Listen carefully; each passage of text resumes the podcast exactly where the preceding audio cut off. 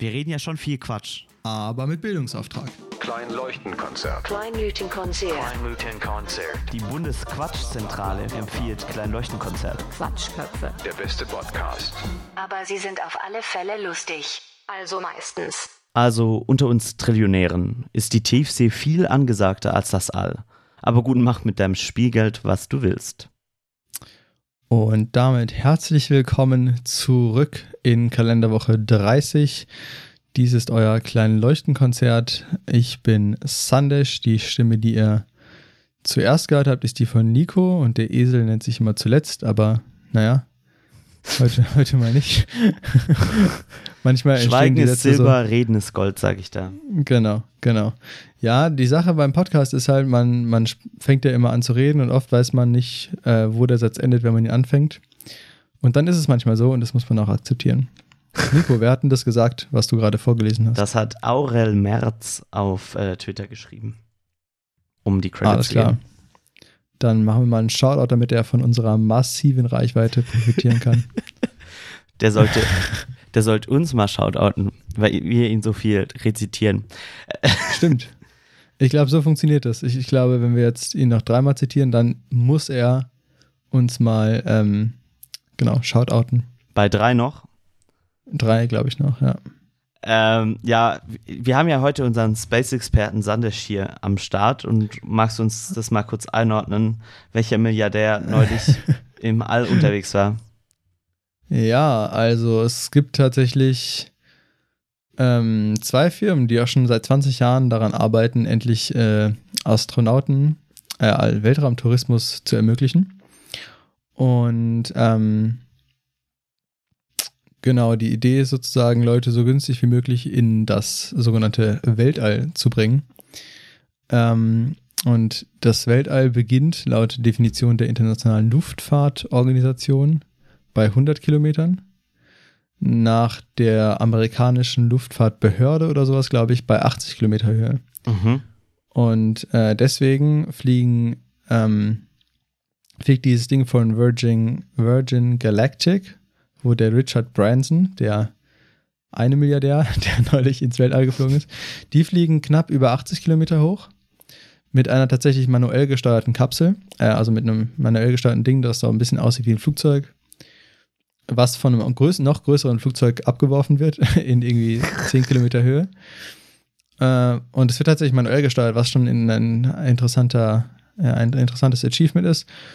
Und das von Jeff Bezos, das fliegt knapp über 100 Kilometer.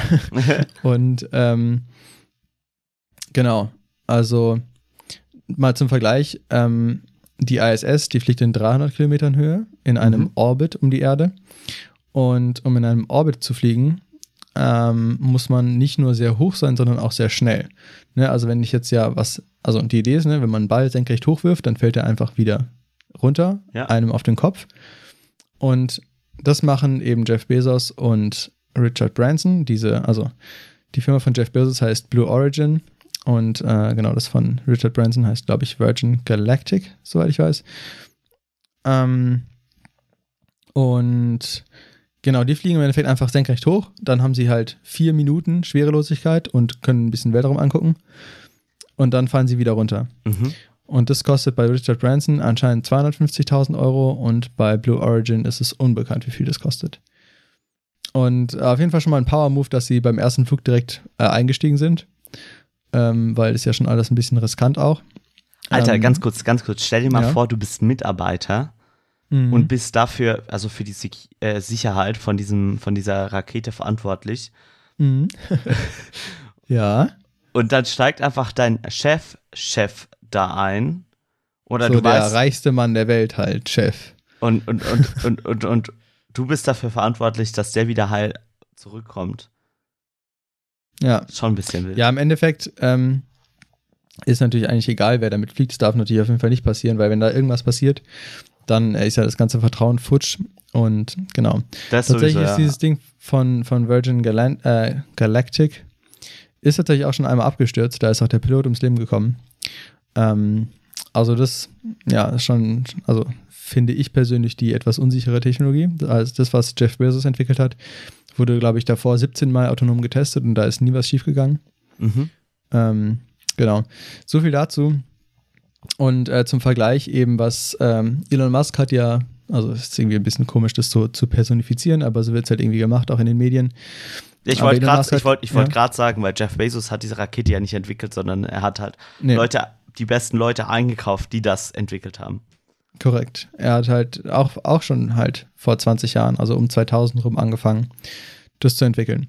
Und ich meine, jetzt war es halt in den Headlines und jetzt sieht es so aus, als hätten sie sich gestern überlegt und heute gemacht, so, aber die arbeiten da schon sehr lange dran. Ja, ja. Und zum Beispiel Jeff Bezos will auch, das ist sozusagen deren nächster Schritt. Der erste Schritt ist eben diese Rakete, die nur hoch und runter fliegt und vier Minuten Schwerelosigkeit hat. Und der nächste Schritt ist tatsächlich eine, mit der man dann ähm, auch Satelliten starten kann und solche Sachen, was ja so ein bisschen der kommerzielle Mhm. Weltraummarkt ist, weil genau, es gibt ja viele Länder und viele Firmen auch, die irgendwelche Satelliten betreiben, aus guten Gründen, so Kommunikations-, Kartografie. Gerade zum Beispiel auch beim Hochwasser ist das DLR, hat das DLR irgendwie den Einsatzkräften geholfen, ähm, zu wissen, was wo passiert ist und so weiter. Mhm. Also DLR, Deutsches Zentrum für Luft- und Raumfahrt, die auch ein paar eigene Satelliten haben und so weiter und so fort. Ähm, das wollen sie auch entwickeln, das äh, planen sie schon länger und es gibt aber noch keinen äh, keinen fertigen Prototypen, aber sie sind irgendwie dran. Und das, glaube ich, gibt es bei, bei Richard Branson nicht. Also bei, bei Virgin Galactic.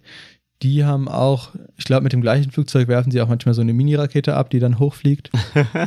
ähm, ist auch keine so schlechte Idee, aber genau, dieses, diese Kapsel, die da entwickelt wurde, die wurde wirklich nur für Personal Enjoyment entwickelt. Was, ähm, also einerseits natürlich technologisch sicherlich trotzdem wahnsinnig anspruchsvoll ist, andererseits, genau, ist natürlich die Frage, wie viel das bringt. Nach der jetzt- Sinnhaftigkeit. Genau, aber wenn man das jetzt mal mit eben der Rakete von Elon Musk vergleicht, also von SpaceX, Mhm. da ist es halt so, dass die wirklich ähm, schon viel bewegt haben. Sie haben zum Beispiel letztes Jahr halt eben nicht publikumswirksam Elon Musk irgendwo hingeschossen, sondern ähm, einfach NASA-Astronauten zur ISS gebracht, die dann da halt Wissenschaft gemacht haben und sie dann sicher wieder zur Erde gebracht. Ja. Und das haben sie seitdem auch schon dreimal gemacht. Und dafür müssen sie nicht nur 300 Kilometer hochfliegen, sondern eben auch 27.000 km/h Geschwindigkeit haben. Denn das ist die Geschwindigkeit, die man braucht, um es zu schaffen, nicht wieder auf die Erde zurückzufallen, sondern sozusagen so Ja. schnell zu sein, dass man hinter der Erde erst runterfällt und dann auf der anderen Seite wieder Ja. rauskommt. Ähm, genau. Und, und, und was man bei SpaceX ja auch sagen muss, ähm, die, die haben ja sozusagen, es, die haben ja mehr oder weniger einen Vorteil dadurch, dass sie diese Raketen jetzt entwickelt haben, weil diese Raketen ja wieder landen. Also es ist nicht so, dass die halt Genau. wie die NASA früher einfach die, die Raketen hochschießen und dann irgendwie verglühen lassen oder die Teile, sondern ähm, die Rakete wieder landet und wieder genutzt werden kann. Heißt, die haben schon ein, sage ich jetzt mal, ein ähm, ressourcenschonenderen Ansatz äh, für diese Art von Transportation äh, entwickelt. Und diese, diese, diese, diese, dieser, dieser Weltraumtourismus ist ja am Ende nur für, wie du es gesagt hast, Personal Enjoyment und äh, du ballerst halt ein paar Tonnen Treibstoff raus und pustest CO2 in die Atmosphäre nur, damit halt ein paar superreiche Fuzis äh, Spaß haben können. Ja. Und ähm, genau, man muss dazu, sagen, dass das von Jeff Bezos und die anderen, also die anderen beiden sind auch tatsächlich reusable, also halt wieder benutzbar. Das heißt, da wird auch die, die Rakete an sich nicht weggeworfen, was schon mal gut ist, aber genau, das mit dem Treibstoff stimmt natürlich. Es gibt schon so ein paar Scientific Use Cases, die man da haben kann. Zum Beispiel hatten wir ja dann eben vier Minuten lang Schwerelosigkeit. Mhm. Und was man sonst noch machen kann, ist mit Flugzeugen, so Parabelflüge, da hat man dann aber nur so 10 Sekunden Schwerelosigkeit. Und wenn es halt Experimente gibt, die da halt Schwerelosigkeit brauchen, ähm, äh, dann kann man die zur ISS bringen. Das ist aber natürlich sehr teuer, wie man sich vorstellen kann. Oder gleich einen ganzen Satelliten starten. Und da könnte man zum Beispiel diese Kapsel von Jeff Bezos benutzen, um Ah, okay. in vier Minuten Schwerkraft zu testen. Zum Beispiel das DLR ähm, startet auch manchmal so kleine Raketen, tatsächlich mit sogar Studenten, Sachen, die von Studenten entwickelt wurden, in Schweden. Die sind aber wesentlich kleiner, also die sind dann halt irgendwie, haben vielleicht, okay, ich habe ehrlich gesagt keine genaue Ahnung, aber so eine Größenordnung irgendwie halt fünf Meter hoch und einen halben Meter breit oder so. Oder noch kleiner. Mhm. Äh, und die fliegen dann auch einmal so eben irgendwie 100, 150 Kilometer hoch und haben dann eben auch die paar Minuten Schwerelosigkeit, um da halt irgendwelche Messungen vorzunehmen und so weiter. Ja, ja. Ähm, das heißt also, man bräuchte jetzt diese Rakete nicht unbedingt für diesen speziellen Use Case. Aber man kann sie dafür benutzen, der Vollständigkeit halber. Und genau, was jetzt eben, was bei SpaceX zum Beispiel eben so war, ist, dass die, früher hat die NASA selber eine Rakete entwickelt und dann Firmen gesagt, baut sie genau so. Und dann haben sie es eben geändert, in dass sie einfach nur SpaceX sagen, yo, wir hätten gerne ein Transportmittel für vier Astronauten zur ISS. Mhm. Dafür bekommt ihr Geld.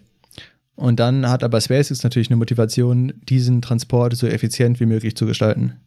Absolut, ja. Und ähm, deswegen haben sie eben mal dieses Landeding äh, entwickelt, was extrem, extrem smart ist und auch, also ganz viele haben jahrelang geglaubt, dass es überhaupt nicht funktioniert. Jetzt haben sie einen, einen Booster schon zum zehnten Mal wieder geflogen, Mhm. Was schon extrem crazy ist, wenn man sich vorstellt, dass die normalerweise jedes einzelne Mal in, im Meer gelandet sind und weggeworfen wurden. Mhm. Ähm, das heißt, wenn mal eine Landung schief geht und das irgendwie kaputt geht, ist es immer noch ein viel geringerer Impact, als wenn halt die einfach sowieso standardmäßig ins Meer geworfen werden würden. Ja, ja, voll. Und SpaceX entwickelt ja auch noch eine größere Rakete, die dann auch komplett reusable sein äh, soll. Mhm. Also so Raketen bestehen immer aus mehreren Stufen. Bei SpaceX aktuell wird die erste recovered und die zweite weggeworfen, weil das um einiges komplizierter ist, weil die zweite natürlich viel höher und viel schneller ist. Mhm. Und die sicher zur Erde zu bringen und dass sie kaputt geht, da müsste man dann halt ganz viel noch dazu dran bauen, wodurch sie wieder so schwer wird, dass sie wieder Mhm. nicht nützlich ist. Ähm, genau, also genau so viel. äh, Und jetzt wollen die noch eine neue entwickeln, die komplett wieder benutzbar ist, also erste und zweite Stufe und die extrem groß ist. Ähm, und die wird mit Methan angetrieben, was sie langfristig auch dadurch erzeugen wollen, dass sie CO2 aus der Atmosphäre binden. Ah, mhm. Und dann kommen wir irgendwann an einen Punkt, wo man echt sagen kann, okay, also erstens ist natürlich, hat die Raumfahrt keinen signifikanten Einfluss auf den Klimawandel, weil einfach extrem wenig geflogen wird.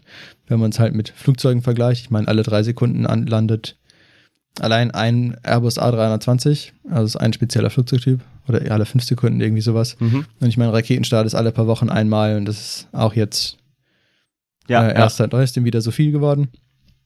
Und wenn man dann tatsächlich Raketen hat, die komplett reusable sind und mit Methan angetrieben werden und Sauerstoff, die aus der Atmosphäre gewonnen wurden, dann wird es irgendwann echt relativ in Ordnung, finde ich. Also es ist natürlich, kann man immer noch drüber diskutieren, aber prinzipiell hat ja die Raumfahrt, die jetzt nicht vielleicht eben nicht diese 80 oder 100 Kilometer Hops, die irgendwie so zum Spaß sind, sondern generell halt Satellitenstarten und so weiter schon einen riesigen Benefit für die Menschheit. Also gibt es ja viele Beispiele, GPS zum Beispiel, Navigation würde, wäre einfach absolut unmöglich ohne äh, Satelliten. Es gibt ähm, auch viele Kommunikationssachen, die über Satelliten funktionieren, Fernsehen. Ähm, Satelliteninternet kommt bald für ähm, ländliche Regionen. Äh, ist das eine mega coole Sache. Ähm, Wettersatelliten ist wahnsinnig nützlich, ähm, um das Wetter natürlich vorher zu sagen. Mhm. Und ähm, genau, es wird auch viel für Environmental Monitoring gemacht, also halt geschaut, wie der ähm, Amazon-Regenwald oder andere Regenwälder sich entwickeln, wie trocken die Böden sind. Das kann man, da kann man sehr viel mit Satelliten ähm, erforschen, was natürlich alles mega sinnvoll ist. Und wenn diese Satelliten nachhaltiger ins All kommen können als jetzt, dann ist es auf jeden Fall cool. Auf alle Fälle. Genau, nachhaltiger und günstiger. Nicht schlecht. Sehr schön. Ähm, meine Damen und Herren, Sie haben wieder viel über das Weltall und äh, die diversen Unternehmen gelernt. Eigentlich könnten wir einen reinen Space-Podcast machen. Ja, mittlerweile könnten wir echt sagen, okay, klein, klein Space, kleinen Raumfahrt, klein, kleinen Raumkonzert. Okay, nee. Vielleicht, Klein, vielleicht klein nicht Raumkonzert. Klein Raumkonzert. Man sollte nicht brainstormen in der Live-Session. Ja, das ähm, kleiner Tipp, falls ihr den Podcast startet, nicht brainstormen während dem Podcast. Ja, das ist uns ein Beispiel paar Mal passiert mit dem äh, Namen, als wir am Ende überlegt haben. Es ging dann zweimal ja. hin und her und wir beide so, nein, nein, okay, wir besprechen das danach hinter geschlossenen Türen. Genau, weil hinter den geschlossenen Türen wird nämlich hier immer richtig, richtig hart argumentiert. Und da sind wir Fäusten. eigentlich äh, keine Freunde. Wir sind eigentlich nur so eine Zweckfreundschaft für den Podcast halt. Und danach streiten wir uns immer über alle Sachen. Da hast du auch mich schon direkt übergeleitet zu meiner tiefgründigen Frage diese Woche. Ah, okay. Wollten wir nicht noch vorher ankündigen, dass wir eine Sommerpause machen? Ja, das ist völlig Ja, in okay. Ordnung. Lass uns die Sommerpause ankündigen. Okay, weil das haben wir letztes Mal auch, glaube ich, im Podcast versucht, das war jetzt meine Brücke, äh, versucht auszuhandeln und dann auch uns dagegen entschieden. ähm, und jetzt haben wir es vorher besprochen und wir haben uns entschieden, wir machen eine Sommerpause von jetzt bis Oktober. Oktober 2021, falls ihr das nachhört. 2021. Aber dann könnt ihr Ja. die nächsten Episoden sowieso hören, hoffentlich. Also falls wir dann noch Episoden machen oder so vielleicht. Genau, ja, machen wir safe, safe. Dann kommt der Winter, da hat man nicht mehr viel zu tun. Eigentlich ist es ein bisschen dumm, weil ich glaube, ein Podcast ist natürlich spannender, wenn man mehr zu tun hat. Aber dann ist es natürlich auch schwieriger, ihn aufzunehmen, weil man ja so viel zu tun hat. Äh, in diesem Paradoxen befinden wir uns und wir haben gemerkt, dass wir in den letzten Wochen nicht so viel Zeit hatten. Deswegen machen wir jetzt eine besonders coole, extra lange Premium-Ultra-Folge Plus. Und dann gehen wir in die Sommerpause und ähm, hören uns im Oktober wieder. Dann, wenn wir alle wieder im Lockdown sitzen, weil Delta kickt. Delta kickt. Gut, da können wir auch noch gleich drüber sprechen, aber jetzt kommt erstmal deine tiefgründige Frage. Ja, erst die tiefgründige Frage. Äh, die wäre mir t- tiefgründiger, tief, tiefer wichtig, tiefer verwurzelt. Ähm, Mhm. Du hast gerade schon äh, von Freundschaften gesprochen und ich habe eine Frage an dich. Oh, spannende Überleitung. Und das ist, das ist, ähm, du hast, als wir uns, bevor wir diesen Podcast gestartet haben, hast du mal gebrainstormt, was wir äh, machen könnten oder über welche Themen wir sprechen könnten. Und dann hast du Mhm. gesagt, sympathische Menschen oder warum sind Menschen sympathisch? Und deshalb die Frage an dich, Sandisch. Wann ist jemand, den du kennenlernst, dir sympathisch und warum? Uff. Ähm. Hm. Ja, ich will dich jetzt hier nicht enttäuschen, aber ich glaube, das kann man nicht in Worte fassen.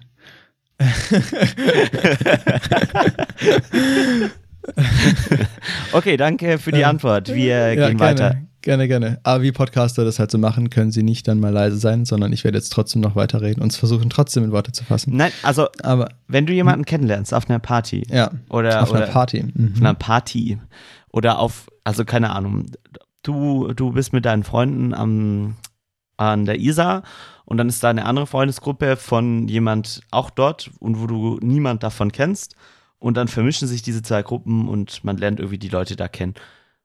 Ähm, Mhm. Und man quatscht halt irgendwie so ein bisschen miteinander. Wie, wa- was macht dir da jemand sympathisch? Mm. Hm. Also, Du kannst, du kannst auch für dich das so ein bisschen auftrennen, was, was, was, was bedeutet denn sympathisch? Also irgendwie so, ähm, also da gibt es ja auch verschiedene Abstufungen. Jetzt, es muss jetzt nicht das sympathisch sein, wo du sagst, ey, wir werden Best Friends, ja. Sondern mit der Person, also was, was macht eine Person so sympathisch für dich, dass du dir vorstellen könntest, noch eine Stunde mit der Person einfach nur ein Eins on eins Gespräch zu führen? Eins gegen eins. Nee, Spaß. Ähm, hm, hm, hm. Also, mh, wenn ich sie vorher noch gar nicht gesehen habe oder schon in der Gruppe so ein bisschen Gruppeninteraktion.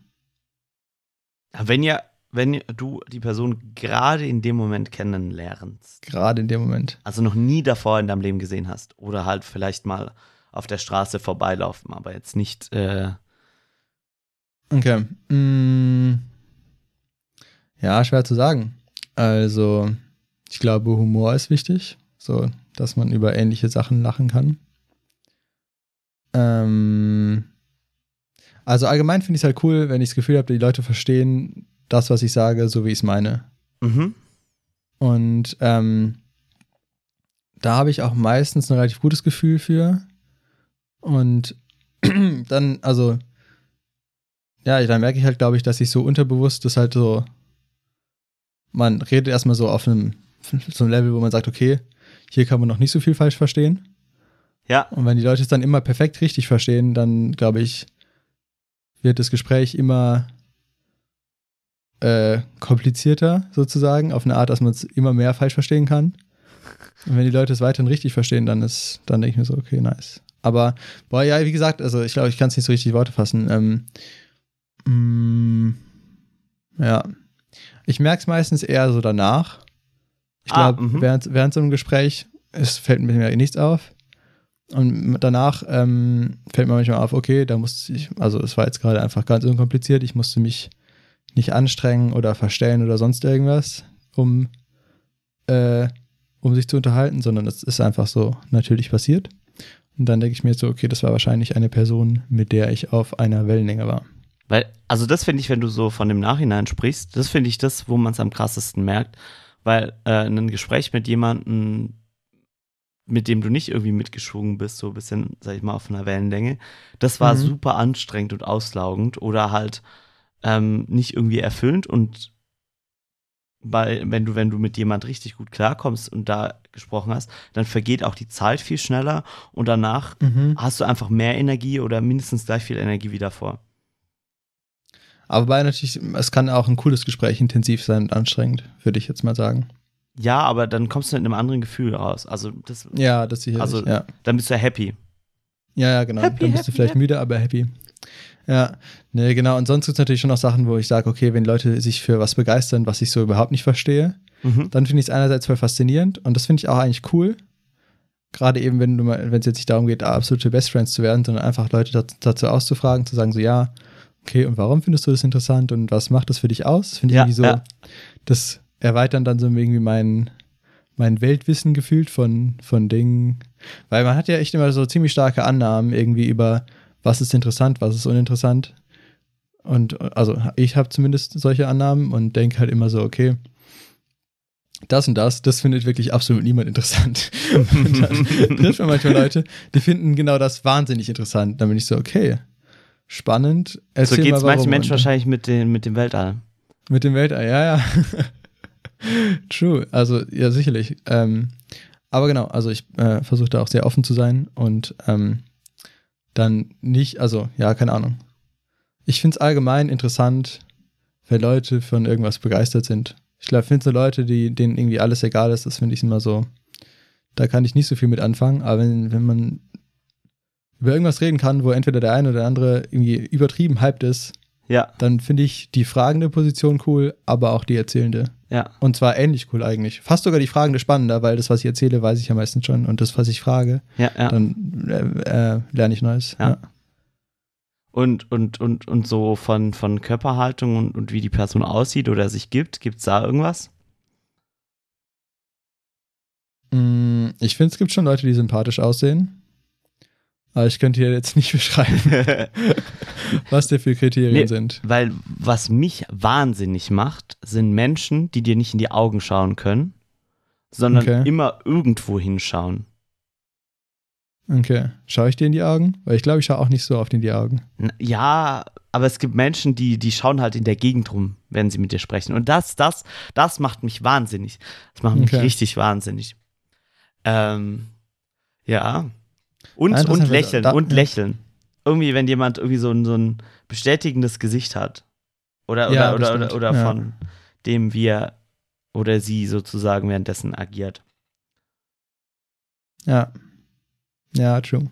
Das finde ich macht super sympathisch. Und, und, also Und Sarkasmus ist auch extrem cool. Das stimmt, aber das ist, das hat wieder so, glaube ich, mit diesem auf, auf einer Wellenlänge schwingen zu tun. Ja.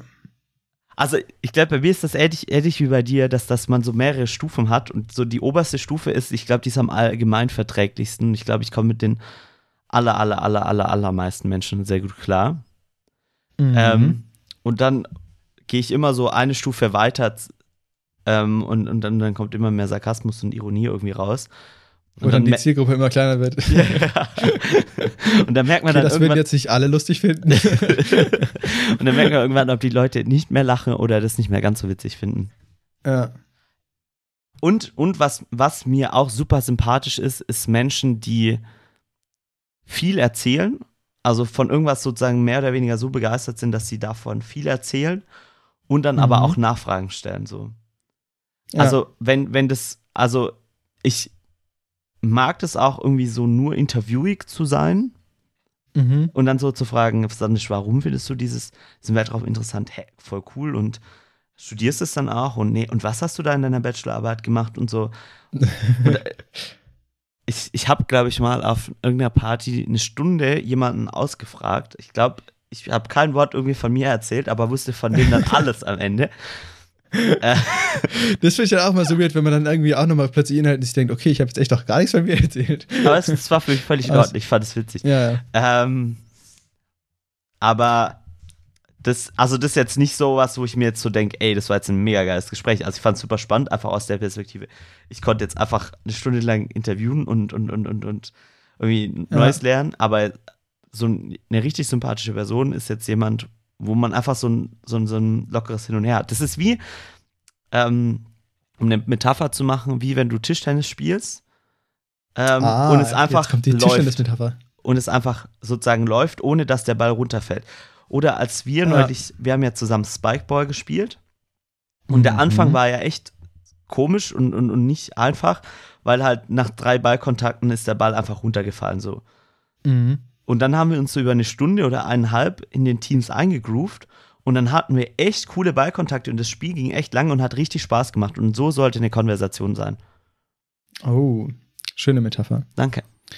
Aber ich finde es auch voll interessant. Also ich denke da auch echt ab und zu drüber nach, weil jetzt ähm, muss man ja wieder unter die Leute. Nee, ich finde es mega cool, dass gerade Corona-mäßig ein bisschen entspannter ist. Ähm, aber ähm, ich finde es auch interessant, weil manchmal bin ich, also ich finde es auch interessant, da mich so zu beobachten, weil manchmal bin ich echt so ein bisschen defensiv und ähm, nicht so offen, wie ich finde ich sein könnte. Und dann frage ich mich manchmal, liegt es jetzt an mir, an meinem Current Mood, oder liegt es an der anderen Person, die mich vielleicht irgendwie einschüchtert oder irgendwie, keine Ahnung, Mhm. einfach nicht mein Typ ist oder so. Und ähm, genau, das finde ich auch echt irgendwie interessant, weil ich glaube, da hat es auch echt viel so, so unterbewusste Interaktion oder wo man dann sich selbst in eine Rolle schiebt oder von der anderen Person in eine Rolle geschoben wird oder die andere Person in eine Rolle schiebt, ohne dass man ähm, Voll, dass einem das so bewusst ist. voll. Und ähm, ja, das finde ich schon echt spannend. Und äh, ich wollte noch irgendwas anderes sagen, aber das habe ich jetzt vergessen. Ja, also was bei mir immer super die Gefahr ist, dass wenn es irgendwie in die Richtungen geht, wo, wo ich viel Wissen habe, beziehungsweise auch mit, mich viel damit beschäftige, dass es dann sehr nerdig wird. Also wenn du Man muss aber zu die Nerdbremse einlegen. ja, ja, genau, das mache ich dann immer, deshalb, deshalb frage ich erstmal lieber. ah, ja, fair enough. Ja. Weil, weil, weil wenn du mich fragst, was mich begeistert oder, oder, oder woran ich arbeite oder wie auch immer, dann geht es direkt in Richtung Computeranimation oder sonst was. Und dann kann ich dir versprechen, dass wenn du damit nichts zu tun hast, dass du wahrscheinlich nach 15 Sekunden ausschältst. Mhm. Also Ja. ich ich, ich glaube, ich kriege das mittlerweile besser hin, aber da bist du dann so tief drin, da macht es dann irgendwann Klick und die Leute steigen aus. Aber hast du ein Mainstream-Hobby, wo du bei Partys erzählst, dass, dass du das machst, bevor du erzählst, dass du Computeranimation machst? Ähm, Fotografie oder so vielleicht? ich erzähle, dass ich ähm, bei der AOK als Buchhalter arbeite. Nein, Spaß. Nein, nein, ich, ich, ich Ah, sage, ich studiere was mit Medien und dann hat sich die Sache irgendwie. Und da denken die, der muss ein sozialer Skiller sein. Und aber eigentlich sitzt er den ganzen Tag am PC. Ja, nein, die Leute, die, da, da, dann denken die sich, die Leute, Versteckt ah, sich in ah. virtuellen Welten. Nein, nein, die Leute denken sich dann, aha, irgendwas mit Medien, ah, okay, cool, ja, macht ja jeder irgendwie gerade. Ja. Deshalb, das funktioniert dann auch, das funktioniert fast wie die AOK. Und, da, und, dann, und dann kannst du so vorfühlen, was, was, was die Leute so machen und was die so interessiert. Und da, da hatten wir es ja neulich auch davon, dass du gemeint, du ha- hast von vielen Themen so ein bisschen Ahnung, aber so, dass du dich drüber unterhalten kannst. Mhm. Und das kriege ich auch hin. Also ich finde dann bei allem irgendwas. Wahrscheinlich bei Fußball wird es dann irgendwann kritisch, aber kriegt man auch noch irgendwie hin, so eine halbe Stunde, bevor es dann irgendwann auffällt. da geht dann so so ein Alarm los. Dann sagt Er jemand so, keine ja, sorry, darfst. Echt so. Ja, da muss man gucken, dass man nicht enttarnt wird. Aber das ist irgendwie auch witzig. Und wenn die Leute cool sind, dann ist das ja auch ein sympathischer Moment. Und wenn es ein uncooler Moment ist, dann, naja. Nee, aber ich finde es auch voll interessant, weil man liest ja immer irgendwie viel so verschiedenes Zeug. Oder ich lese irgendwie viel verschiedenes Zeug überall. Irgendwie, keine Ahnung. Also ich habe jetzt kein Zeitungsabo, aber ich bin schon gern auf so Zeitungsseiten unterwegs.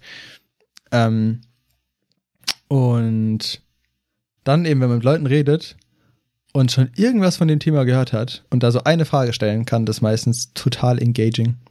Oh, es klingt so, als wären wir voll die Psychos, die das alles kaltblütig planen im Hinterzimmer. ist nicht so, Leute. Ist nicht so. Wir gehen einfach hin, wir reden einfach, es passt schon. Aber wenn man es dann im Nachhinein mal sich selber beobachtet, zumindest bei mir, so kommt man zu diesen äh, Schlüssen. Und das finde ich echt interessant, weil dann äh, fällt mir doch überraschend viel ein, wo ich mir so denke, warum Ja. hast du dir das gemerkt? Warum hast du dir gestern beim Lernen nichts gemerkt? Und dann aber, dass irgendwas, keine Ahnung, irgendwelche random Facts von irgendwie, weiß ich nicht, ja, Fußball zum Beispiel oder irgendwelchen, irgendwelchen anderen Nischensachen. ja, okay. Oder- ja. Oder halt extrem viele Facts über Raumfahrt. Das passiert auch Was, manchmal. was, was Ja. ich mir immer irgendwie erstaunlicherweise merke, sind ähm, die. Gesichter, die Kalenderwochen, Nee. völlig lächerlich, wer hat das erfunden? Die Gesichter von den Leuten und dann weiß ich, wenn ich mit denen gesprochen habe, noch so ein bisschen, was die gerade machen. Also da, dann weiß ich, ja, okay, der studiert soziale Arbeit, der macht, ähm, keine Ahnung, zieht gerade für den Master nach Regensburg oder sonst was, wo ich mir so denke, hä, warum weiß ich das noch? Aber ja. Witzig. Ich fand es in der Schule mal ganz witzig, weil ich war ja Techniker beim Theater Mhm. ähm, und dann gerade die ersten Jahre war ich da nicht so im, im Vordergrund. Dann ist ja Techniker hinter der Bühne. Und dann kannte ich die ganzen Leute nicht so richtig persönlich und die kannten mich vor allem nicht, aber ich kannte ihre Rollen. Und dann bin ich durch die Schule gelaufen und war so, ah, da ist der König, ah, da ist die Prinzessin. Das ist fies. Das war schon witzig. Ja, ich habe natürlich dann nicht mit denen geredet, aber ich bin da so durchgelaufen und war so, ah ja, nee, stimmt, das ist der, das ist die. Ja. Das war schon irgendwie witzig. Es ist auch War beim Handy Theater. Stumm geschaltet? Nee, okay, Hm? gut. Ich habe gerade geda gedacht, mein Handy hätte vibriert, aber hat es glaube ich nicht. Wichtiger Anruf.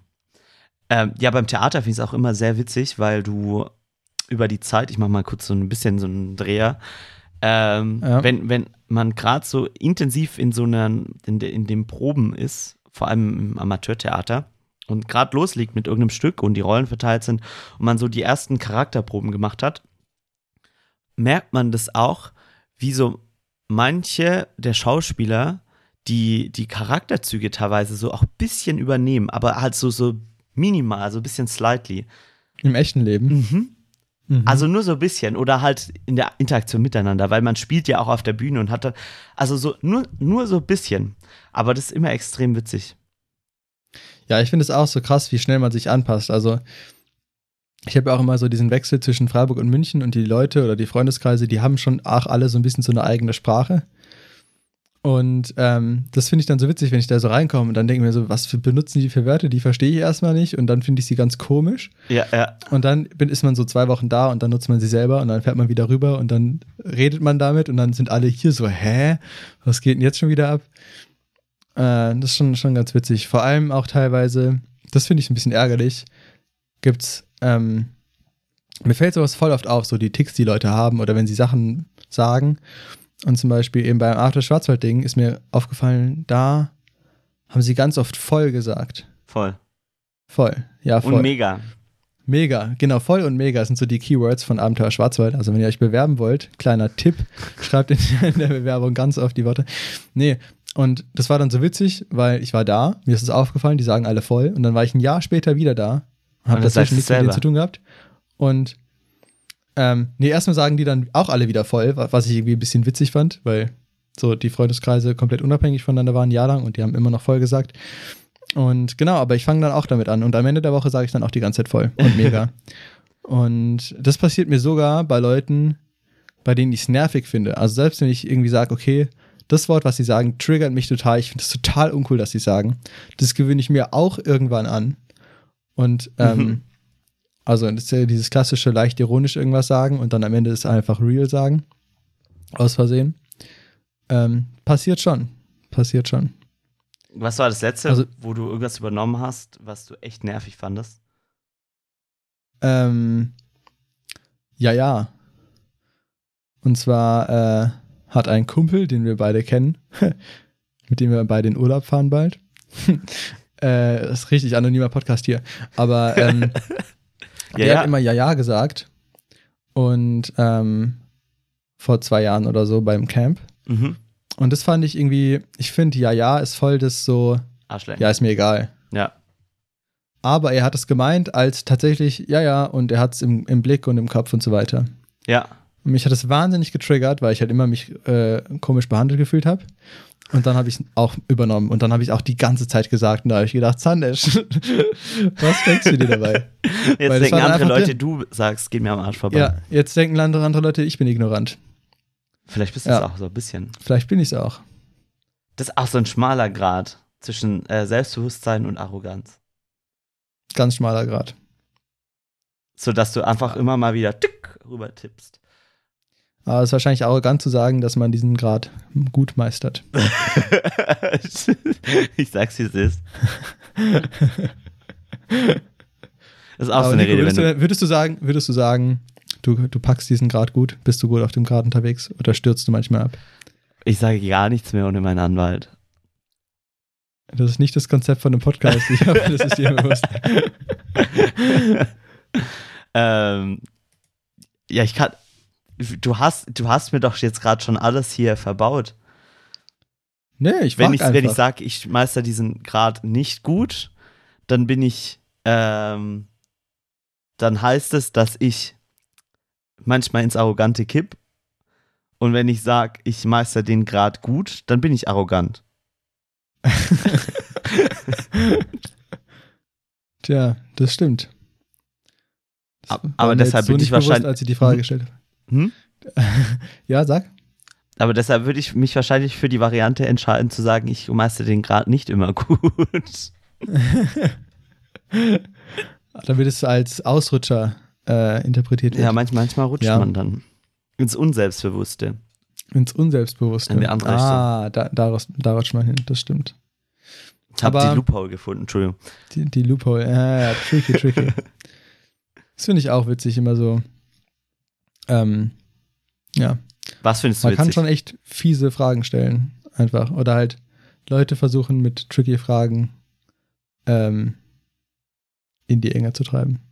ja, Nicht, dass das mein Hobby wäre, aber manchmal denke ich mir entweder, wenn ich im Fernsehen irgendwas anschaue, was für eine Frage man jetzt stellen könnte, wo ich die Antwort spannend fände. Oder halt so im Freundeskreis so ein bisschen ironisch. Mhm.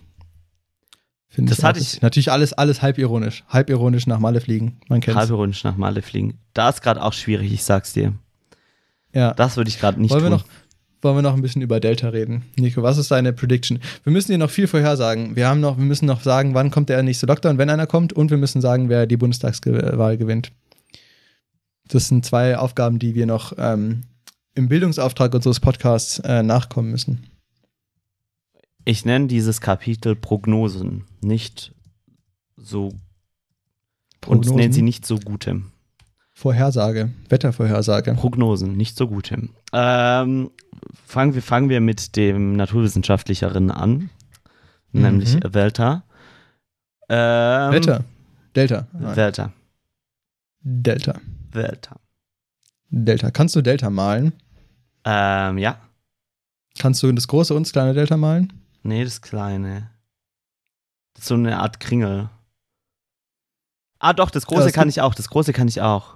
Es gibt das Dreieck-Delta Ja, das ist und das dann gibt es große. das Delta, was so ein umgedreht, was Ja. ungefähr so ähnlich aussieht wie tatsächlich ein kleines D, nur ein bisschen Ja. geschwungener. Das, das, das gibt mir dann wieder Flashbacks zu äh, Mathematik und Ja, Ableitung. und dran.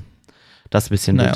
Ähm, andere Thema, ähm, das Delta als Variante des äh, Viruses. Ähm, Aber ganz kurz, da habe ich auch einen Joke gehört, dass man eine Variante, die in Griechenland entdeckt wird, doch bitte die Vierter-Variante nennen soll. Kurz, kurzer Joke für die Auflockerung. Jetzt. Love it. ähm, ja, äh, was, was mich sehr erschreckt, ist äh, die Wachstumsrate, gerade im jetzigen Moment. Also wenn du, wenn wir jetzt gerade Mhm. schon bei der Mathematik sind, es gibt einen Datenjournalisten von der Taz auf Twitter, der postet jeden Tag seine, ähm, ich mach mal ganz, sag mal ganz kurz seinen Namen, das ist der Malte Kreutzfeld DT.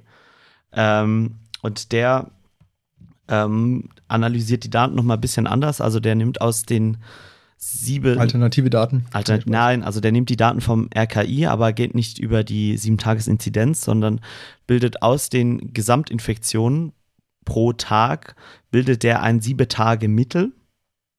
Mhm. Also sozusagen immer, wird jeden Tag erneuert, aber sozusagen aus diesen sieben Tagen, Tagen der Durchschnittswert. Aber ist es nicht auch das, was das RKI macht? Die geben dir jeden Tag die aktuellen Infektionen durch. Aber die berechnen ja auch die 7-Tage-Inzidenz, oder nicht? Genau, aber Ah, die pro 7-Tage-Inzidenz geht äh, auf 100.000 pro 100.000 Ah, ja. Einwohner. Ähm, Ah, ja, okay. Und das macht der Mhm. eben in dem Sinne nicht. Und diese, dieses 7-Tage-Mittelwert ähm, läuft so müh hinter dem großen Wert hinterher, aber ist relativ, also hinter der, den Gesamtinfektionen hinterher. Ähm, das tut er auch zusammen visualisieren. Und ähm, dieser Wert ist ein bisschen stabiler, also ist nicht so ganz so mit ganz so vielen Kanten versehen. Ähm, da kann man im Prinzip Mhm. so die Wellen ziemlich gut ablesen. Und aus diesem, aus dieser Kurve ähm, lässt er sich eine Ab, äh, eine, eine Wachstumsrate bzw. eine Veränderung rausplotten. Also wie Mhm. stark sich diese Kurve an dem jetzigen Moment verändert, an dem jetzigen Punkt.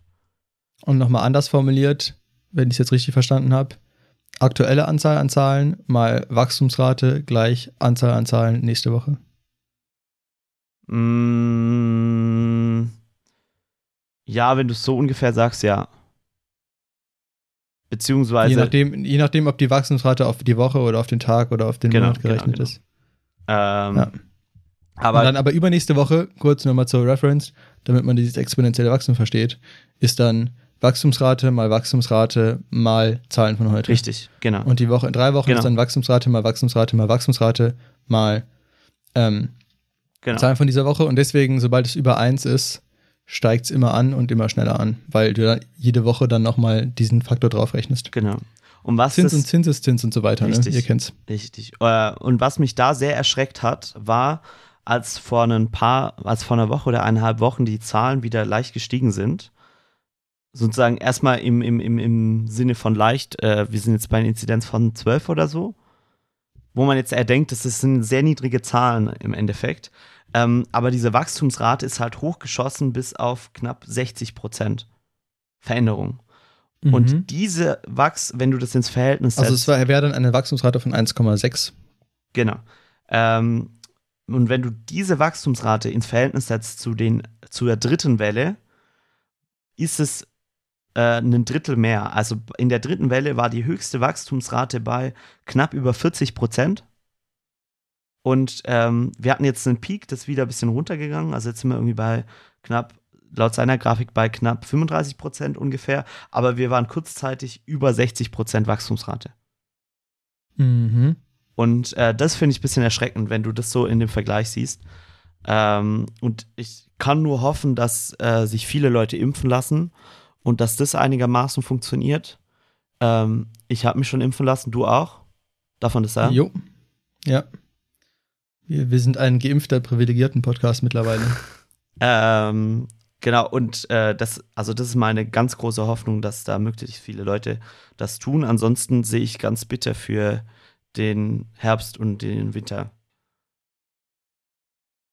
Aber da ähm, hat mein Papa neulich gemeint, was ich sehr einleuchtend finde, ist, dass kein Lockdown vor der Bundestagswahl kommt. Ja, Egal, ob es medizinisch sinnvoll ist oder nicht. ja. Und egal welche Partei, wahrscheinlich kann, es könnte sein, dass dann nach der Bundestagswahl ein Lockdown notwendig ist. Ähm, aber nochmal zu den 60 Prozent.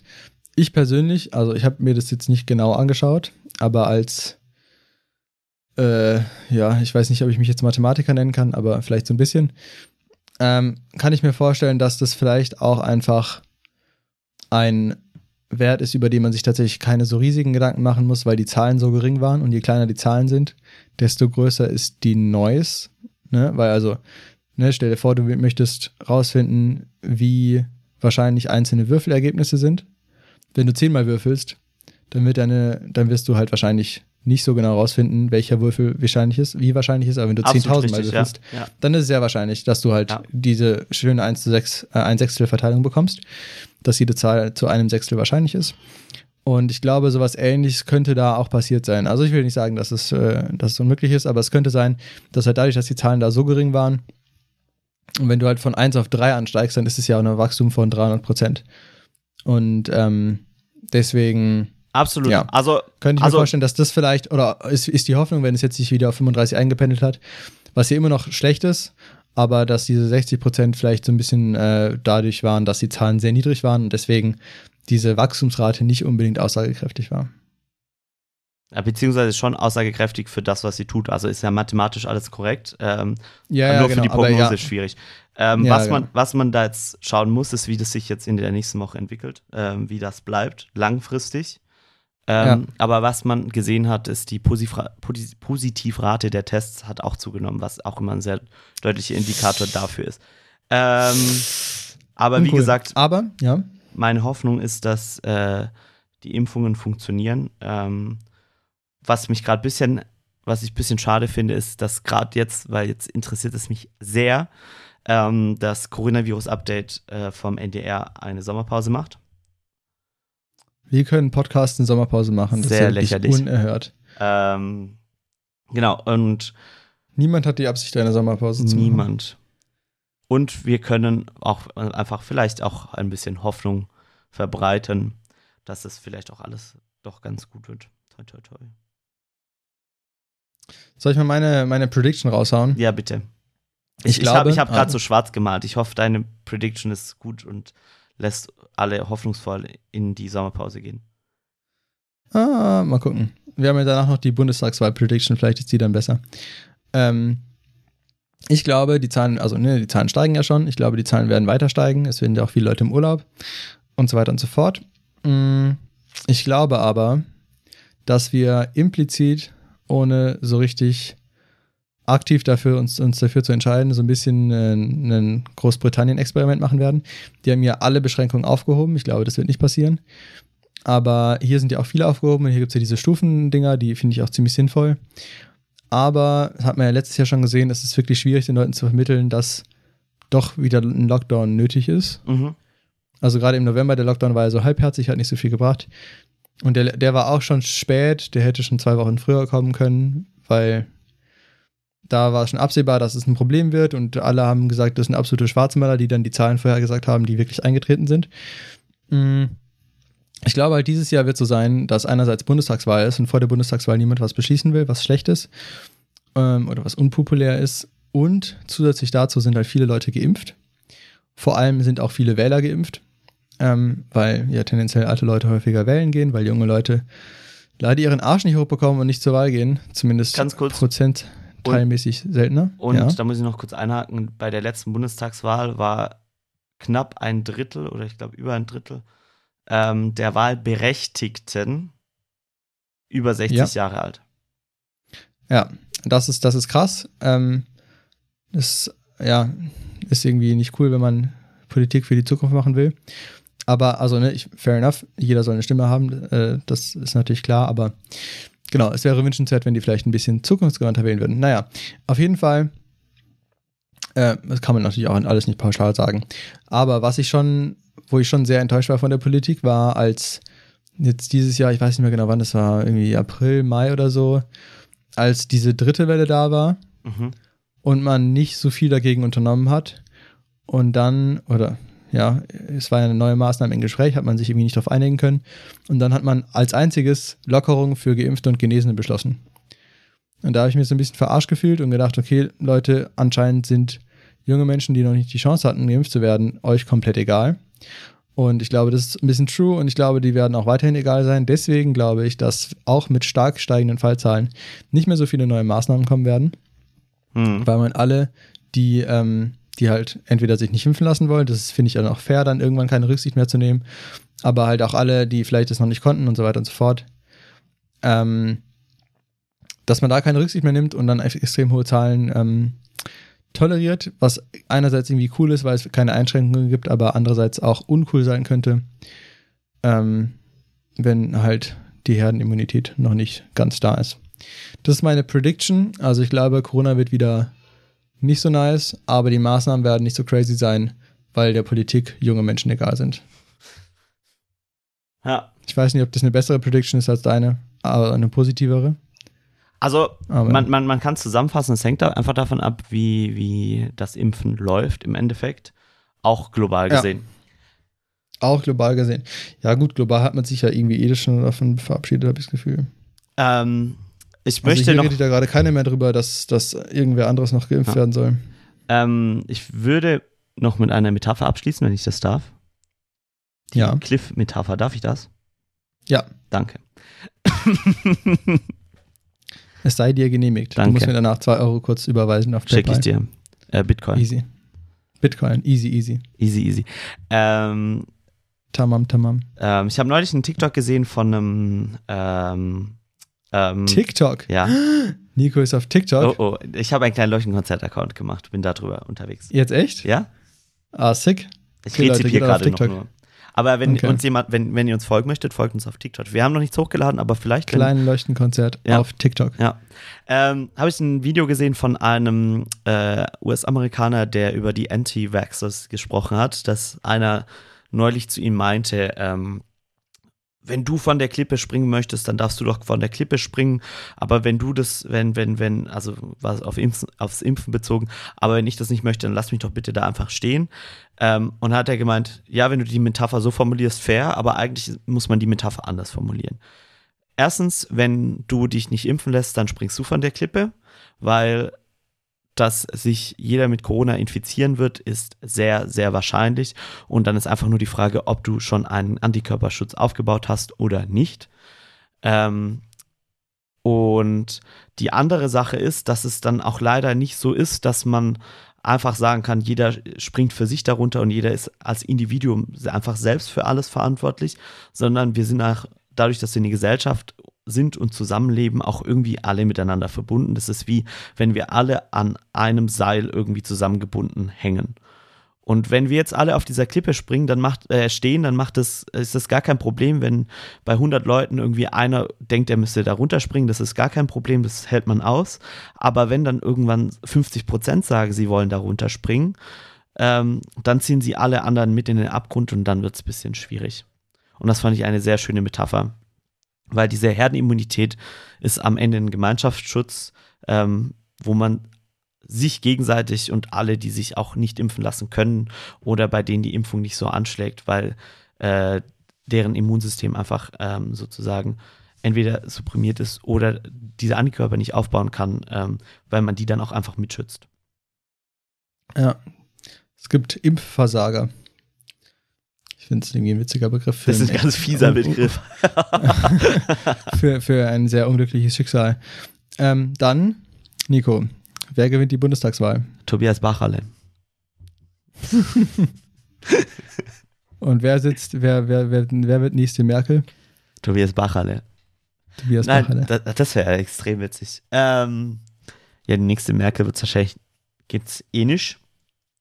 Ähm, es ist jetzt ein bisschen schwierig, eine Prognose zu, abzugeben. Die Grünen sind ja ein bisschen abgesunken durch äh, ein Mhm. paar ähm, Plagi Plagiatsvorwürfe in dem Buch von Annalena Baerbock. Was bisschen, das ist eine Sache, muss ich mal ganz kurz abschweißen. Unsere Folge ist jetzt extrem lang, aber das verstehe ich Ist in Ordnung, nicht. es ist die letzte Folge, Ja. weißt du, die Leute müssen jetzt monatelang davon zehren. Das ist richtig. Das, Zwei Monate. Das ist was, das verstehe ich nicht. Wieso muss man in diesem Wahlkampf noch ein Buch rausbringen? Das habe ich auch nicht verstanden. Und wieso? Also es ist ja völlig okay, wenn du ein Buch schreibst und da Ghostwriter engagierst, so prinzipiell, ne? Wenn du Mhm. das offen kommunizierst. Und es ist auch okay, wenn nicht deine Profession ist. Also sie sagt ja von sich, sie ist Völkerrechtlerin Mhm. und, und, und, und, und Politik-Nerd, mehr oder weniger. Und wenn sie, also, wie, also es, es, es muss doch, es verlangt doch keiner, dass sie ein Buch schreibt. Ja, also mich hat es gewundert, als es, also ich habe die auf Instagram oder so abonniert, glaube ich, irgendwo. Habe ich auf jeden Fall gesehen, als sie das Buch so rausgebracht hat. Und ich war so, hm, okay. Schon, schon tight während so einem ganzen Wahlkampf und so. Ja, und dann ist es ja ein bisschen um die Ohren geflogen. Das, das verstehe ich irgendwie auch nicht. Das war so ein bisschen unnötiges Risiko oder man wollte es vielleicht zu perfekt machen. Ja. Und ähm, dann wurde ihr, glaube ich, auch irgendwie Überheblichkeit oder irgendwie sowas vorgeworfen. Ich weiß nicht genau. Irgendwas wurde ihr vorgeworfen. Ja. Ähm, was schon ein starker Vorwurf war. Absolut. Was Ja. aber natürlich auch wieder schwierig ist, das in den Kontext zu setzen, weil da stützen sich jetzt ganz viele Leute drauf. Aber diese Maskendeals, die mehrere Unionsabgeordnete äh, gemacht Mhm. haben, die sich einfach mehrere Millionen Euro in die eigene Tasche gewirtschaftet haben durch ihr Bundestagsmandat. Absolut. Ähm, was einfach kriminell ist eigentlich, ähm, das fällt jetzt auch wieder so ein bisschen unter den Tisch. oder rückt so ein bisschen Mhm. in den Schatten. Ähm, und das finde ich so ein bisschen schade, dass sozusagen äh, da so ein bisschen manche Sachen gleich aufgewogen werden. Und ja, Aber jetzt ist ja Hochwasser, jetzt ist wieder ein anderes Thema. auch ganz schwierig. Hast du dieses Bild Mhm. gesehen von Armin Laschet, wie er im Hintergrund lacht? Mhm, mhm. Ja, da sei er nicht. Egal was, also das Einzige, wie Armin Laschet gewinnen kann, ist, wenn er einfach nichts macht. Und das wenn macht er einfach auch. irgendwie, Macht wenn, er auch. wenn er andere, ja, nee, aber sobald er einen öffentlichen Auftritt hat und bei dem Hochwasser, also ne, ganz kurz mal Einordnung, Hochwasser, wahnsinnig schlimm. Ähm, sowas in Deutschland zu sehen, irgendwie auch komische Arroganz, dass man sowas immer irgendwie von sich weit weggeschoben hat. Ähm, genau, wir hoffen natürlich, dass das allen Leuten den Umständen entsprechend gut und so weiter, aber ich würde jetzt mal sagen, wir reden einfach mal nur auf der politischen Ebene über das Hochwasser. Ja. Und da war es ja so, dass Laschet äh, als Ministerpräsident gezwungen war, da auf jeden Fall hinzugehen. Und ähm, er konnte es nicht einfach aussitzen oder so, wie halt irgendwelche anderen Sachen, zum Beispiel die Maskendeals. Und, oder irgendwelche random Shit, den Maßen mal wieder droppt. Ähm, und genau, da hat er wieder eine schlechte Figur gemacht. Absolut. Und also genau, immer, also ich glaube, der kann den Wahlkampf nur gewinnen, wenn er sich möglichst wenig zeigt. Weil, ja, Und, aber du warst noch nicht fertig. Ja, ja, äh, und was auch noch dazu kommt, also wenn wir jetzt sozusagen bei, bei den Spitzenkandidaten bleiben, was noch dazu kommt, ähm, er hat in mehreren Interviews gelogen. Also, oder die Mhm. Unwahrheit gesagt, so rum. Ähm, Hm. Man weiß nicht, ob bewusst, aber auf alle Fälle die Unwahrheit gesagt. Er hat gesagt, ähm, Nordrhein-Westfalen hat am meisten für den Klimaschutz getan, wo einfach dann danach von Fact-Checkern de facto gesagt worden ist, das stimmt nicht. Ähm, beziehungsweise äh, die meiste CO2-Reduktion, aber einfach weil Nordrhein-Westfalen, wenn man das sozusagen als, als Land sieht, einfach durch, durch die ganzen Kohlekraftwerke das, das größte Potenzial dazu hat. Mhm. Also auch den größten Ausstoß, wenn du es in absoluten Zahlen nimmst. Ähm, ja. Und ja, also sehr, sehr wild. Was da dann spannend, also ich, meine, meine private Hoffnung ist, dass die Union bzw. Armin Laschet in keiner Regierungsbeteiligung sitzt. Äh, das ist jetzt meine private Meinung. Ähm, dann geht's weiter. Ähm, Olaf Scholz. Also dann haben wir jetzt sozusagen, bleiben wir mal kurz bei dem Thema Hochwasser in Deutschland, eine Möglichkeit eigentlich, sich als Politiker zu engagieren und sich zu beweisen. Ähm, Mhm. Annalena Baerbock hat sich ganz bedeckt zurückgehalten, ist auch ohne, ohne Medienwirksamkeit äh, äh, in die Gebiete gereist. Mhm. Ähm, und Robert Habeck hat ein Video gemacht, dass jetzt die Zeit der Retter sei und nicht die Zeit, ähm, sozusagen sich als Politiker dahin zu stellen. Was eine völlig faire Aussage ist, aber sie wahrscheinlich, also was, was sie jetzt halt nicht in den, die Öffentlichkeit bringt. Ich glaube, Mhm. die Hoffnung der Grünen ist, sobald das Gröbste, sage ich jetzt mal, also das Allerschlimmste gelegt ist ähm, in den Krisengebieten, ähm, dass dann in Talkshows und so weiter das Klima und, und die Klimakatastrophe ein großes Thema wird, wo sie dann einfach inhaltlich punkten können. Mhm. Ähm, und was auch sehr lustig ist, wenn wir jetzt noch weitergehen bei den Spitzenkandidaten, sind wir noch bei Olaf Scholz. Der hat sich auch jetzt direkt, äh, ist er in Krisengebiete gegangen, aber nicht in Nordrhein-Westfalen be beziehungsweise Rheinland-Pfalz, sondern nach Bayern. Ähm, da hat es Mhm. nämlich auch einige ähm, Ka Katastrophengebiete oder Überschwemmungsgebiete gegeben ähm, und hat sich zusammen mit Markus Söder gezeigt.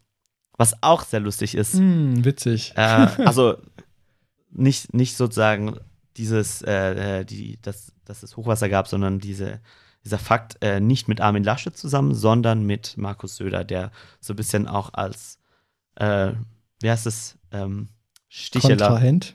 ja, ein bisschen zu äh, Armin Laschet steht. Das wird Ja. auch sehr spannend, wie da das Ganze weitergeht. Definitiv. Aber ich, also meine persönliche Meinung, ich glaube, es wäre taktisch klüger gewesen von den Grünen, wenn sie da hingegangen wären, weil es hätten vielleicht ein paar gefragt, was sie da eigentlich genau zu tun haben, weil Olaf Scholz ist Finanzminister, der hat da was zu suchen. Armin Laschet ist Ministerpräsident, der hat da was zu suchen. Ja. Gut, Annalena Baerbock, weiß man nicht genau. Aber ich glaube, die Stimmen wären weit in der Minderheit gewesen. Und also meine persönliche Meinung ist es, glaube ich, wäre taktisch klug gewesen, da hinzugehen. Aber ja, who knows. Ähm, ist ja auch immer so ein bisschen eine schwierige Frage, wie sehr kann man so ein, so ein oder wie, wie sehr sollte man oder kann und wie auch immer Ja, sowas politisch ausschlachten. Ich bin da tendenziell auch eher dagegen. Aber irgendwie, wenn alle mit den, mit den Dingern spielen, dann Ja. so, ist es auch fair, wenn es alle machen, so nach dem Motto. Ähm, Was, was, aber ich bin auch echt mal sehr gespannt. Ja. Was dazu noch zu sagen ist, äh, ist, ähm, es gibt äh, ein sehr gutes äh, Format von Funk, das nennt sich Die da oben. Äh, ist von, oh, die eine Journalistin heißt Aline Ab Abdo, Ab Abot, ähm, bin mir gerade nicht mehr sicher. Die hat mir mal bei der Filmschau da und die ist jetzt, glaube ich, mittlerweile sogar im Tagesteam oder im Tagesschau-Team drin. Ähm, und einem anderen Reporter, dessen Name ich mir nicht mehr einfällt, ähm, die aber sehr viel Politikanalysen machen, die immer sehr, sehr spannend sind. Ähm, und die haben auch aus Quellen berichtet, dass äh, in den Gebieten, in denen ähm, Armin Laschet war, die Feuerwehrleute und äh, sonstigen Helfer ähm, sich sozusagen, dass es sozusagen U-Töne gab, wie, aber wenn der wieder weg ist, können wir jetzt weitermachen mit der Arbeit und müssen ja nicht irgendwie in der Feuerwehrhalle ausräumen, damit Armin Laschet einen Pressetermin machen kann. Hm, Ja, klar, das ist natürlich immer, also am Ende des Tages kann er ja auch nichts machen. Eigentlich würde es Sinn machen, wenn er sich mit dem Bürgermeister kurz trifft, damit der ihm sagen kann, was, was fehlt gerade. Ja, Ähm, oder einfach nur telefoniert mit dem oder so. ja, Aber irgendwie wollen die Leute auch, dass er sich da zeigt. Und natürlich ist es kompliziert, logistisch da in so ein Krisengebiet zu gehen. Absolut. macht da eigentlich gar nicht so ultra viel Sinn, um sich ein Bild von der Lage zu machen. Und dann redet er mit den Leuten, die Leute sagen, hier ist alles kaputt und ich habe mein ganzes Hab und Gut verloren. Der ist so, okay. Äh, ja, Absolut. macht ein paar Jokes im Hintergrund. Naja, Also Ähm, deine Prognose für die ja. Bundestagswahl, was könnte passieren? Was, würde, was kannst du weil, ja, vorstellen, du hast noch gar nichts prognostiziert. Ja, aber ich frage dich zuerst, weil ich habe die Frage zuerst gestellt. Äh, hä? Ich habe doch die Frage zu stell gestellt. Ich hab Hör mal. ähm, also, ich, ich glaube, wenn ich es realistisch sehe, gibt es zwei Möglichkeiten.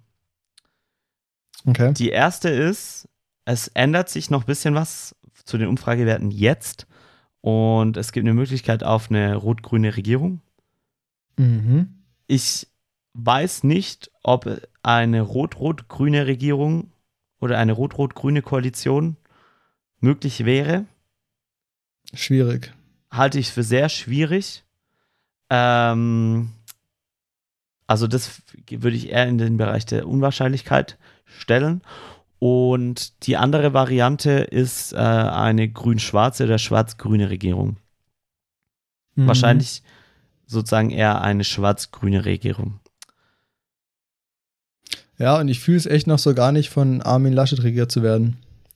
Ich befürchte, es passiert. Ich glaube, es ist das Wahrscheinlichste nach aktuellem Kenntnisstand. Aber ich wäre kein Fan. Ich auch nicht. Ich Ah, muss sagen, ich habe mich noch, also ich bin jetzt auch nicht so der absolute Baerbock-Kenner oder Baerbock-Fan. Aber Armin Laschet ist mir schon gezielt unsympathisch. ja, ähm, Oder nicht unsympathisch als Person, aber halt unsympathisch als Kanzler. Ja, auch so, auch so, also so, so generelle Geschichten wie als er Lehrbeauftragter war an der Uni, dass er die Klausuren versemmelt hat, also verloren hat und dann ähm, aus dem Gedächtnis halt irgendwelche Noten an die äh, Studenten verteilt Ach hat. krass. Äh, und Ja, und auch so ein bisschen diese wissenschaftsleugnerische Position, die ist, finde ich, ganz gefährlich. Und eben, dass er eben Unwahrheiten verbreitet hat und so weiter. Und unabhängig von allem Politischen finde ich das echt fatal. ja, Wenn, äh, wenn also von den Inhalten an sich, finde ich es fatal, wenn so jemand irgendwie im Kanzleramt sitzt. Weil ich meine, Merkel ist jetzt auch nicht, hat jetzt politisch auch nicht immer das getan, wo ich jetzt denke, das ist das absolut Beste. Aber man hatte zumindest ein Gefühl, dass da jemand rational an eine Sache rangeht und sich alle Meinungen anhört, zumindest mal. Und dann, gegeben der Umstände, ja, schon versucht, das Beste rauszuholen. Ist vielleicht auch ein guter Spin. Ich glaube, Merkel hat es auch gut geschafft, ihr Image gut zu halten, auch jetzt in den letzten Monaten. ja, absolut. Ähm, aber ich habe schon das Gefühl, dass sie da eher qualifiziert ist als Armin Laschet. Aber ich befürchte, dass es Armin Laschet wird. Ich glaube, da führt Oder- nicht viel dran vorbei. Oder es gibt einen internen Machtkampf wieder und wir haben plötzlich Markus Söder. Man weiß es das wäre auch noch witzig. Das wäre ein Plot-Twist. so. Das wäre ein. Plot-Twist. Das wäre jetzt, wenn ich ein Drehbuch dafür schreiben würde. Dann wird Söder Plötzlich. Einfach nur oder als Überraschungsmomentum. was natürlich sein kann, ist, wenn die CDU überraschend verliert, dass Armin Laschet am Wahlabend noch zurücktritt oder irgendwie sowas und dann Söder übernimmt. Aber das ist, glaube ich, unwahrscheinlich, weil Laschet ist schon ein bisschen stur gewesen auch. Ja. Also schon Ja. ein bisschen hartnäckig. Aber Gut, was, ich was, glaube, damit was, haben wir, ja, ich möchte noch eine abschließende Sache sagen. Was Ja. nichtsdestotrotz ist, wer in diesem Kanzleramt sitzt am Ende, kommt es dran, drauf an, was für PolitikerInnen in den Ausschüssen sitzen und die Leute, die im Bundestag richtig, also die die Politik am Ende machen. Am Ende ist natürlich die Kanzlerin oder der Kanzler ähm, die Person, die vorne steht und ganz viel im Rampenlicht für diese Regierung dasteht, aber am Ende wird die Politik von den Leuten gemacht, die im Parlament sitzen und in den Ausschüssen sitzen. ah, das ist nicht ganz richtig. Die Kanzlerin oder der Kanzler hat schon die Richtlinienkompetenz, heißt es, glaube ich, oder Richt, Richtlinie, ich glaube, Richtlinienkompetenz. Sie bestimmt die grundsätzlichen Richtlinien der Politik, die gemacht wird. Absolut richtig. Und damit, also sie, sie bestimmt den Kurs des Schiffs und die anderen äh, machen dann so ein bisschen. Absolut richtig. Aber Planung. zum Glück leben wir ja noch in einer repräsentativen Demokratie, wo nicht eine Person am Ende komplett an der Spitze sitzt.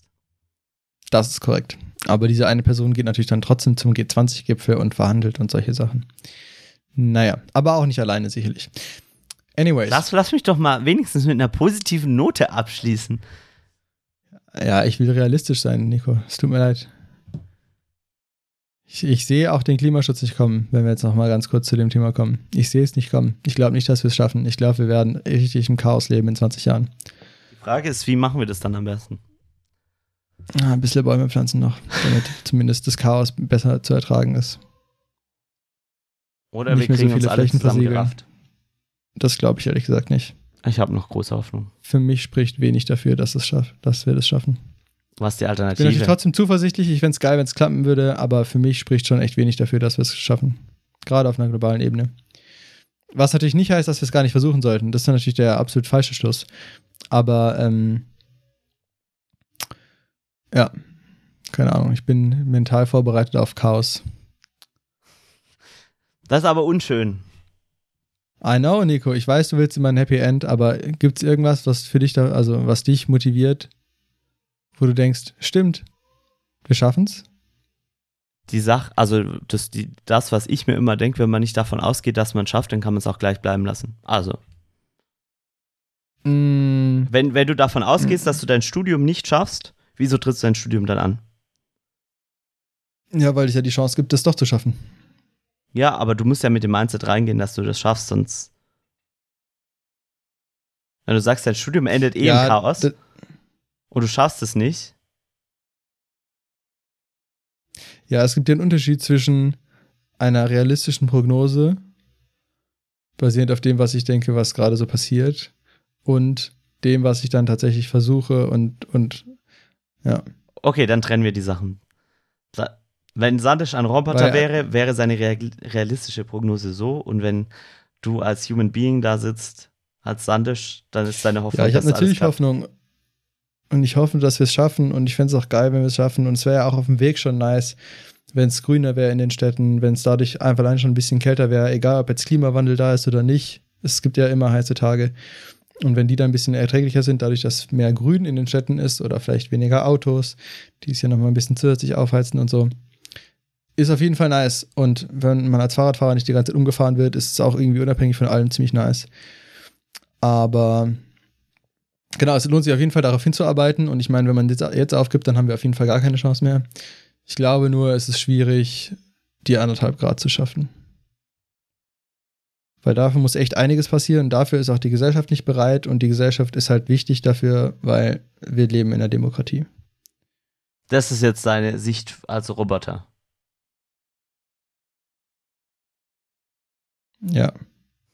Also, davor war ja schon ein bisschen Optimismus vorhanden. Ich hoffe, hoffe den hast du da rausgehört.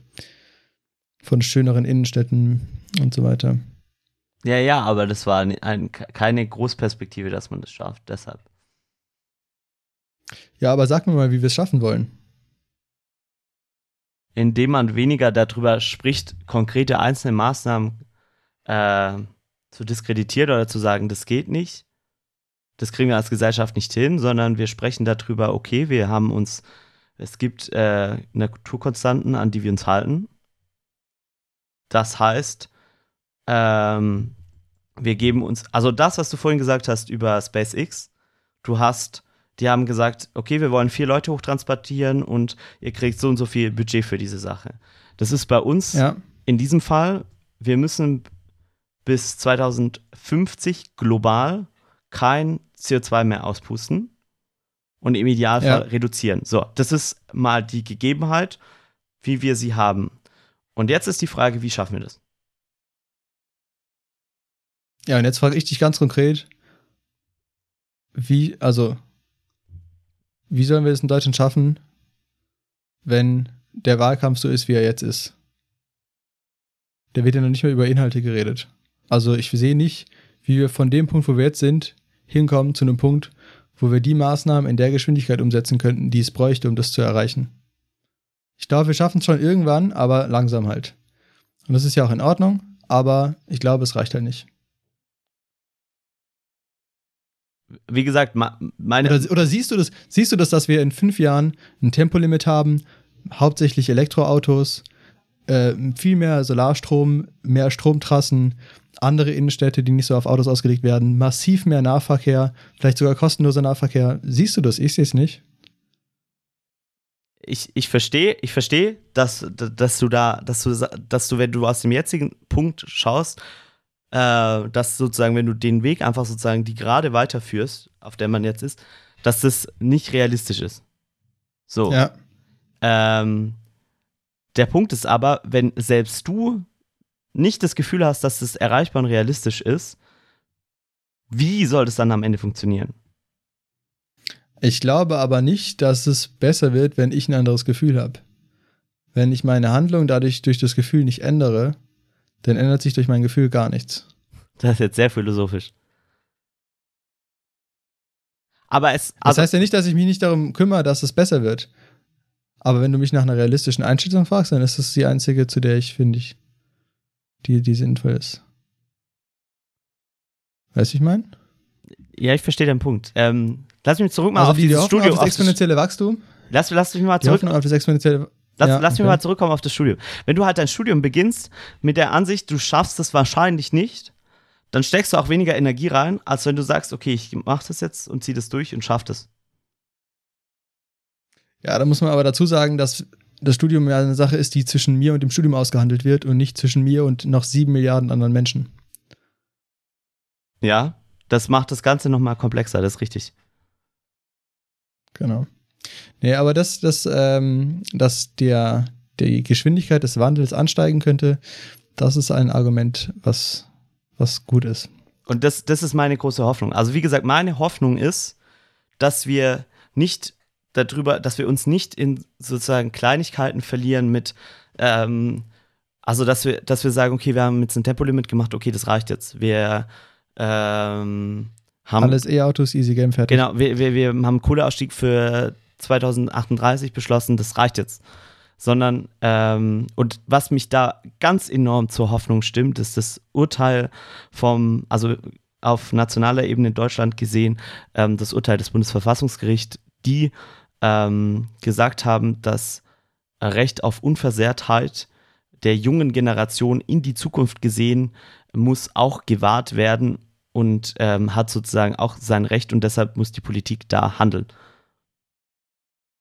Ja, Und das, das ist juristisch gesehen, glaube ich, was sehr Spannendes, was auch sehr viel Raum und, und, und, und ähm, zukunftsweisende, ähm, also oder zukunftsweisend ist für alles, was in Zukunft an Politik kommt. Und ich, wie gesagt, meine große Hoffnung ist, dass wir weniger darüber uns verlieren, über, über, über Persönlichkeiten zu sprechen, über ähm, äh, dass jeder sich irgendwie einzeln bereichert, sondern dass wir sozusagen erstmal das große Ganze sehen und ähm, sagen, das sind die äußeren Gegebenheiten, darüber brauchen wir nicht mehr diskutieren.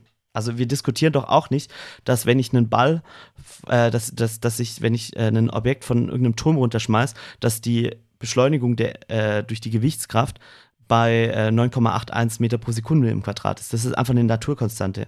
Und mit der Natur lässt sich da nicht verhandeln. Oder dass der Ball überhaupt runterfällt. Genau, also das, das sind ja Sachen, über die wir nicht diskutieren, sondern wenn ich den Ball runterschmeiße, überlegen wir, okay, wie schaffen wir es, dass der Ball, äh, dass, dass diese, diese Kraft, die dieser Ball entwickelt, durch das Runterfliegen, dass die irgendwie nicht plötzlich dir auf den Kopf fällt oder so. Wie, wie schaffen wir das? Hm. Und das ist, das finde ich die viel wichtigere Frage, als zu sagen, machen wir genug für den Klimaschutz oder nicht, sondern dass man wissenschaftlich agiert und sagt, äh, das und das. Und da, das klappt, glaube ich. Hoffentlich. Alright, dann lass uns mit diesen Worten in die Sommerpause gehen, oder? Ja, wir haben jetzt nochmal zehn Minuten nochmal ein ganz großes Thema aufgemacht. Aber ich glaube, es ist gut. Ähm, genau, schreibt uns gerne im Feedback-Formular eure Meinung dazu oder schreibt uns sonst privat, wie auch immer. Ähm, ähm, genau, wir wünschen euch auch einen schönen Sommer. Ich hoffe, ihr habt eine gute Zeit und seid nicht vom Hochwasser betroffen. Wenn ihr vom Hochwasser betroffen seid, ähm, dann, was sagen wir dann? Du kannst nicht in Worte fassen. Ich Ja, hoffe, ich hoffe, dass es euch gut geht und euren Familien gut geht. Und ja. dass und, der Und Schrecken viel Kraft und viel Erfolg. ja, nicht mehr andauert, sondern euch jetzt erstmal die Ruhe gegeben wird. Ja. Und nicht so viele Politiker in Gummistiefeln vorbeikommen, vielleicht. naja. Ähm, genau, macht euch einen schönen Sommer. Ähm, freut euch, dass Corona gerade nicht so ein Riesenthema ist. Lasst euch impfen und dann hoffen wir mal, dass der Herbst auch geil wird. Wir sind Klein Nico und. Sandesh. Hä? Wir sind Klein Wir sind Leuchtenkonzert. Klein Leuchten- wir sind Klein Leuchtenkonzert. Macht's gut. Bis dann. Ciao. Klein Leuchtenkonzert. Der beste Podcast.